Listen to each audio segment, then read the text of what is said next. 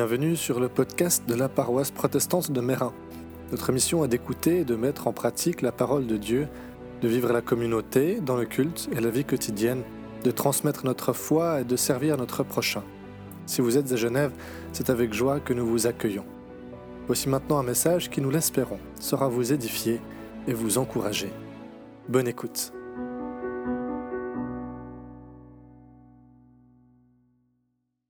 Notre lecture d'aujourd'hui est tirée des Éphésiens 4, versets 1 à 16. Voici ce que je vous demande avec force, moi qui suis prisonnier pour le Seigneur. Vivez en accord avec l'appel que vous avez reçu de lui. Soyez simples, doux et patients. Supportez-vous les uns les autres avec amour.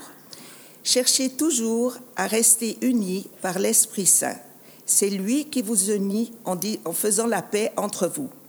Il y a un seul corps et un seul Esprit Saint. Dieu vous a appelé aussi à une seule espérance. Il y a un seul Seigneur, une seule foi, un seul baptême. Il y a un seul Dieu et Père de tous. Il est au-dessus de tous, il agit par tous, il habite en tous. Dieu nous a donné ses bienfaits, mais le Christ a mesuré chacun sa part. Dans les livres saints, on lit, quand il est monté très haut, il a amené des prisonniers, il a fait des dons aux êtres humains. Il est monté. Qu'est-ce que cela veut dire? Avant de monter, le Christ est d'abord descendu dans les régions les plus profondes de la terre. Celui qui est descendu, c'est aussi celui qui est monté plus haut tous dans les cieux. Ainsi, il a pu remplir le monde entier. Voici les dons que le Christ a faits. Les uns ont reçu le don d'être apôtres, ou bien d'être prophètes, ou bien d'annoncer la bonne nouvelle. D'autres ont reçu le don de conduire le peuple de Dieu, ou encore d'enseigner. Par ces dons, le Christ a voulu former ceux qui appartiennent à Dieu. Ainsi, ils peuvent accomplir leur service de chrétiens pour construire le corps du Christ. Alors, tous ensemble, nous aurons peu à peu une même foi et une même connaissance du Fils de Dieu. Finalement, nous serons des chrétiens adultes et nous atteindrons la taille parfaite du Christ. Nous ne serons plus des bébés, nous ne ressemblerons plus à un petit bateau poussé dans tous les sens par les vagues de la mer. Nous ne serons plus emportés de tous les côtés par le vent des idées fausses. Les gens ne nous tromperont plus avec leurs mensonges habiles, mais en disant la vérité avec amour, nous grandirons en tout vers celui qui est la tête, le Christ. C'est par lui que toutes les parties du corps tiennent ensemble et sont unis. Beaucoup d'articulations servent à unir le corps, et quand chaque partie du corps fait son travail, le corps grandit et se construit lui-même dans l'amour. Ici à Mérin, si vous avez l'habitude, vous savez, on parle beaucoup d'unité de l'Église et d'œcuménisme. On peut dire que c'est un peu notre dada à nous, notre truc ce qui fait une part importante de notre identité depuis 45 ans. Puis ce texte d'Éphésiens 4, vous vous en doutez, c'est un de ces trésors de la Bible qu'on peut utiliser pour parler de cette thématique-là. Mais exceptionnellement aujourd'hui, j'ai plutôt envie de vous parler de notre unité à nous en tant que communauté locale, paroissiale. Avec le chapitre 4 de, de l'Épître aux Éphésiens, on passe enfin à des choses concrètes. Les trois premiers chapitres, ils ont été consacrés à ce que Jésus a fait dans l'histoire et comment cette Église est née. On passe maintenant à ce qui est attendu de cette même Église. Ça commence par l'unité. Cet appel à l'unité dans un passage qui a un peu trois grandes parties, trois grands mouvements. Si l'on peut dire ainsi, il y a l'unité de l'Église, il y a la diversité de l'Église et puis la maturité de l'Église. Alors commençons par l'unité. Pour évoquer l'unité, de quoi est-ce que, que Paul nous parle? Il nous parle de l'amour. Il ne nous parle pas de structure, de gouvernance, de statut, d'assemblée générale ou que sais-je, il nous parle de l'amour. Soyez simples, doux et patients, supportez-vous les uns les autres avec amour, cherchez toujours à rester unis par l'Esprit Saint, c'est lui qui vous unit en faisant la paix entre vous. Un amour qui se concrétise, qui se manifeste par une attitude d'humilité, de douceur et de patience, et qui forme ainsi une base sur laquelle ensuite on construit tout le reste. Mais on l'expérimente tous les jours, c'est pas si facile. Hein, c'est pas toujours facile. D'où l'exhortation de Paul à nous efforcer de conserver cette unité par le lien de la paix. Puis ça vous aura peut-être frappé en entendant le texte ou en le lisant, il y a deux choses qui semblent être un peu contradictoires. Hein, il y a cette exhortation à conserver l'unité, et en même temps, il affirme juste après que l'unité de l'Église est absolument indestructible et inviolable. C'est d'autant plus interpellant pour nous, 2000 ans plus tard, qui vivons dans une Église, dans un monde où l'Église a été fortement divisée par la réforme et par quantité de querelles théologiques ici ou là qui nous ont divisés en plein de petites institutions différentes. L'Église n'a jamais semblé aussi désunie qu'aujourd'hui. Alors est-ce que Paul se serait trompé en affirmant cette indestructibilité de l'Église? Ce qu'il dit en fait, c'est que l'unité de l'Église est indestructible et absolue, parce que Dieu l'est aussi, ou l'est premièrement. Il y a un seul corps et un seul Esprit Saint. Dieu vous a appelé aussi à une seule espérance. Il y a un seul Seigneur, une seule foi, un seul baptême. Il y a un seul Dieu. Alors une manière de résoudre cette tension hein, qu'il y a, c'est de se dire, ah mais il y a l'Église visible, c'est nous, puis l'Église invisible. Et puis l'Église invisible, ça, elle est parfaitement unie. Et puis alors c'est une distinction qui est juste, mais souvent on s'en sert un peu pour justifier le fait de ne rien faire pour nos divisions. De dire de toute façon l'Église invisible, elle est unie, donc c'est bon, on est tranquille. L'enjeu en réalité pour l'Église visible, c'est pas de se complaire un petit peu, hein, mais c'est de s'efforcer à manifester cette unité invisible, pour que quand on parle d'unité, on passe pas trop pour des clowns. Maintenant, l'unité, ça ne signifie pas la diversité, euh, ça ne signifie pas l'uniformité. Il y a de la place pour la diversité. Et Paul passe magnifiquement de l'un à l'autre dans ces quelques versets. Il dit, il y a un seul Dieu et Père de tous. Dieu a donné ses bienfaits, mais le Christ a mesuré à chacun sa part.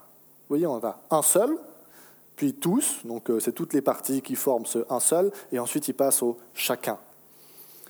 Et il ne parle pas tellement de la diversité culturelle. Ici, il y a de la place, il y est. Il y a consacré les trois premiers chapitres de son épître. On l'a évoqué la dernière fois aussi, cette diversité de générations, hein, des petits bébés, il y en a quelques-uns, jusqu'aux plus expérimentés dans la vie, diversité de culture, de parcours, de langue, etc. Elle est là, il y a la place. Mais Paul ici vise plus loin, il parle de la diversité des dons spirituels ou la diversité des vocations. Et puis il les nomme, il dit il y a les apôtres, les prophètes, les évangélistes, les pasteurs et les docteurs. Alors dans l'Église protestante, on a gardé les deux derniers, euh, les pasteurs et les docteurs, beaucoup de pasteurs, peu de docteurs, mais... mais je crois que cette liste peut également être euh, étendue au-delà de ce que Paul cite ici. On l'avait évoqué lors de notre journée œcuménique. Euh, il y a quelques semaines en arrière, on a évoqué un des ministères, celui de l'accueil, par exemple. Mais je crois qu'il y a aussi les catéchètes qui ont un ministère, il y a ceux qui ont un ministère de prière et d'intercession parmi nous, nos conseillères de paroisse aussi exercent un ministère, tout comme ceux qui jouent de la musique, ceux qui chantent, et plein d'autres, certainement que j'oublie, auxquels je ne pense pas. Ce que Paul dit en substance, c'est ça, c'est que chacune et chacun est appelé à servir Dieu et à servir l'Église, et ça de manière diverse et variée, avec autant de diversité et de variété qu'il y a de personnes ici dans cette Église. Et que de cette diversité, à la fois l'unité naît et elle est renforcée. Prenez l'exemple de ce matin en arrivant, vous avez été accueillis par Neide. Et puis Anne-Lise nous a aidés à entrer dans ce temps de culte avec de la musique. Juste après, Elena nous a entraînés par le chant dans la louange à Dieu. Daniel a proclamé la parole et puis humblement, je la commente. Dans toute cette diversité de personnes, de générations, d'accents, il y a quelque chose de l'unité qui est manifesté de manière bien plus forte que si on était tous les mêmes, comme si on avait été fait à l'emporte-pièce. Une, une unité dans cette diversité qui est manifestée et que nous pouvons expérimenter le dimanche matin en particulier, mais aussi dans toutes les autres activités d'Église. Et puis enfin, cette unité dans la diversité, elle demande de notre part une maturité spirituelle. Nous ne serons plus des bébés, mais en disant la vérité avec amour, nous grandirons en tout vers celui qui est la tête, le Christ. Remarquez l'emploi du futur, nous ne serons plus des bébés avec la petite quand même euh, indication que peut-être on le serait encore un peu parfois. En tout cas, une, chose qui nous semble logique, ou qui peut paraître logique en lisant l'Évangile, c'est que si nous naissons de nouveau au début de notre parcours de chrétien, eh ben on est à l'état de bébé. Mais c'est normal. Mais si la vie nous apprend une chose sur les bébés, c'est que heureusement, ils sont appelés à grandir quand même. Hein, ils ne restent pas tout petits, ils grandissent et ils gagnent en indépendance et en caractère aussi un peu. Alors ces bébés spirituels, Paul en mentionne quatre caractéristiques un petit peu. Et du coup, il faut voir en regard de ces caractéristiques du bébé spirituel, il discerner ce que nous sommes appelés à être à la place. Premièrement, il manque de discernement. Un bébé, tout ce qui lui passe sous la main, il le voit, il le prend, il le met dans la bouche, plus ou moins. Hein, peu importe que ce soit euh, mangeable ou pas. Parfois, pour le plus grande panique des parents qui se demandent Mais qu'est-ce que tu viens de mettre dans ta bouche quand on ne sait pas trop Un enjeu alors de cette croissance spirituelle, c'est d'arriver à faire preuve de discernement dans ce qu'on avale, ici comme discours, comme idée, comme enseignement, comme théologie. Deuxièmement, un bébé spirituel, bah, c'est tourner vers lui-même. Il s'intéresse d'abord presque uniquement à ses besoins, ses préférences, ses désirs, son propre bien-être. Alors un enjeu de la croissance spirituelle, c'est d'arriver à se décentrer un peu pour tenir compte du bien-être, des besoins, des préférences, des désirs spirituels des autres. C'est apprendre à faire preuve de générosité, quitte à être un peu inconfortable avec tel chant qui est trop vieux ou trop moderne, avec telle manière de célébrer la Sainte Seine qui est euh, trop rigide ou trop souple, avec telle activité d'église qui a sa place ou non selon, notre définition de ce qu'est l'église ou de ce qu'elle devrait être. Puis troisièmement, les bébés spirituels, ce n'est pas très stable. Ils ressemblent à un petit bateau poussé dans tous les sens par les vagues de la mer, comme le dit Paul. Dit autrement, on se laisse distraire un peu facilement. Hein, on commence à lire sa Bible chez soi, à prier, et sans trop savoir comment, on se retrouve à passer l'aspirateur, faire la liste des courses ou regarder le téléjournal, sans trop savoir comment on est arrivé de l'un à l'autre. Le versant maturité spirituelle, alors, est celui de la stabilité et de la constance. J'ai été impressionné dans le cadre de la préparation à la consécration. On était à Grandchamp euh, en milieu de semaine et puis la sœur qui nous disait euh, une demi-heure de prière par jour en silence, c'est un peu le minimum quand même. Quoi. Et j'ai là, ouais. Cette dame avait quand même un peu plus, a priori, de maturité spirituelle que moi. Alors j'ai essayé cette semaine d'y mettre un peu plus de temps, mais ce n'est pas toujours facile. Hein. Puis finalement, un bébé spirituel, ça a une grande capacité à irriter les autres bébés spirituels qui sont autour de lui. Ça, on l'expérimente constamment quand on vit en Église. L'exhortation de Paul à nous supporter les uns les autres, hein, c'est vraiment euh, se supporter. Hein. Ce n'est pas euh, s'encourager, c'est vraiment se supporter les uns les autres prend tout son sens. Et en contemplant cette image du bébé spirituel que Paul nous présente, je ne pouvais pas m'empêcher de penser à la crèche où va notre aîné. Quand j'entre dans la salle de vie, c'est à peu près ce que je vois des enfants qui mettent tout et n'importe quoi à la bouche, qui pensent surtout à eux-mêmes. Hein. Ah, c'est mon jouet, c'est en train de jouer avec ça à moi maintenant. Euh, ça court un peu dans tous les sens ou rampe dans tous les recoins, et puis ça a un don presque inné pour taper sur le système des autres enfants. Et là, j'admire la patience des éducatrices quand même, parfois. Mais cette crèche, elle a aussi quelque chose de spécial, enfin de spécial, qui pour nous était intéressant. C'est une crèche multi-âge. C'est-à-dire que dans chaque groupe, il y a des enfants de 4 mois à 4 ans. Puis au début, avec ma femme, on se disait, hmm, est-ce que vraiment c'est une bonne idée de mettre notre petit bébé tout fragile avec des grands de 4 ans? Mais on n'avait pas trop le choix et ce qu'on a réalisé, c'est que Catherine a progressé d'une manière phénoménale une fois qu'elle a commencé la crèche avec ses grands. Elle les voyait marcher, donc elle aussi, elle avait envie de marcher. Et puis, deux ou trois mois après, c'était elle qui se promenait un petit peu partout.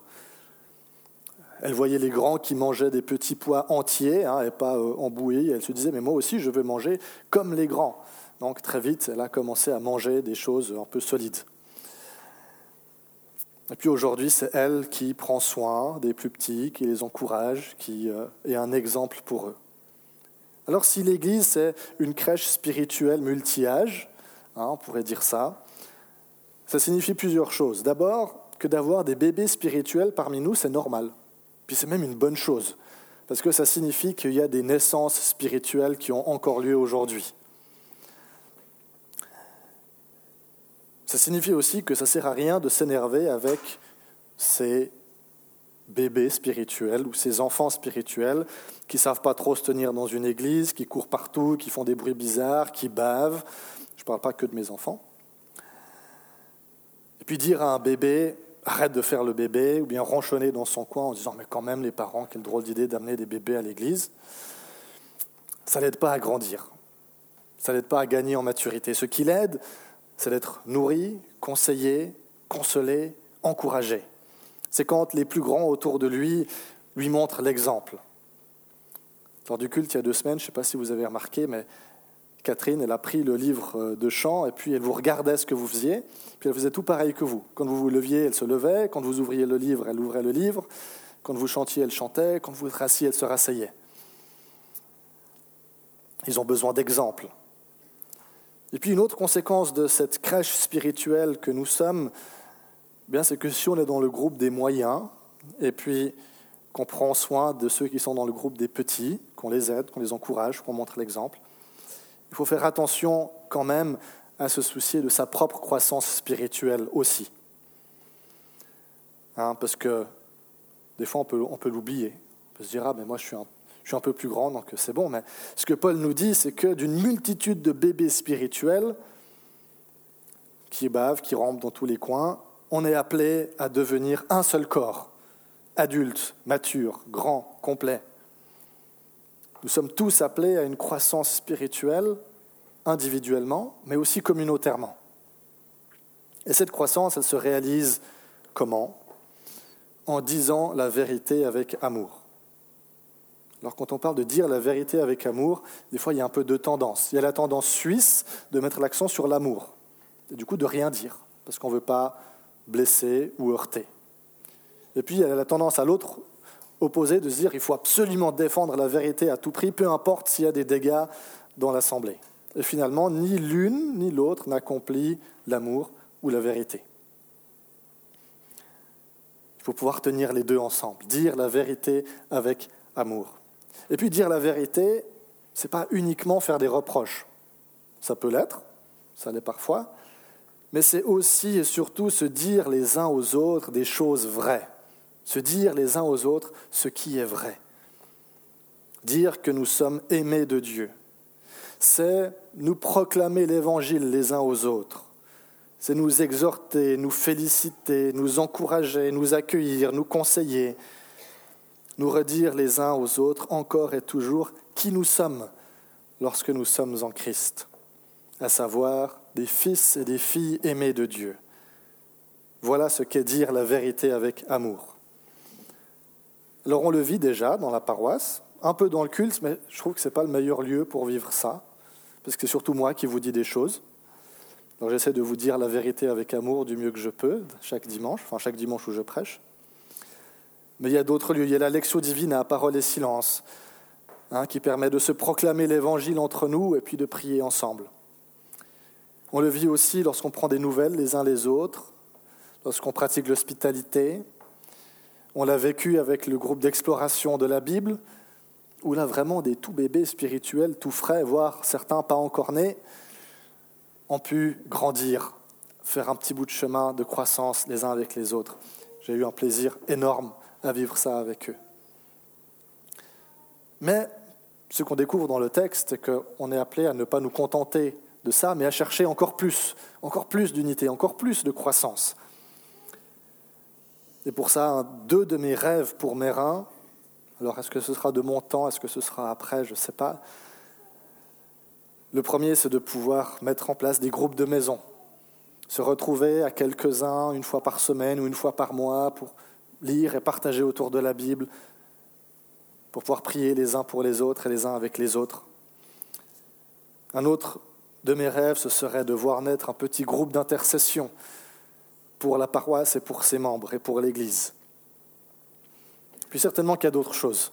Du coup, ma question, c'est la suivante. Est-ce que vous avez pu trouver un lieu où vous pouvez grandir spirituellement et aider les autres à grandir spirituellement?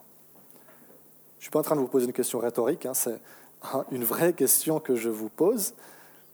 Est-ce que vous avez de ces lieux-là? Et si je vous la pose vraiment, c'est parce que c'est notre vocation individuelle et collective de porter ce souci Est-ce que nos membres ont des opportunités de grandir spirituellement dans l'unité en tout vers celui qui est la tête, le Christ? Amen.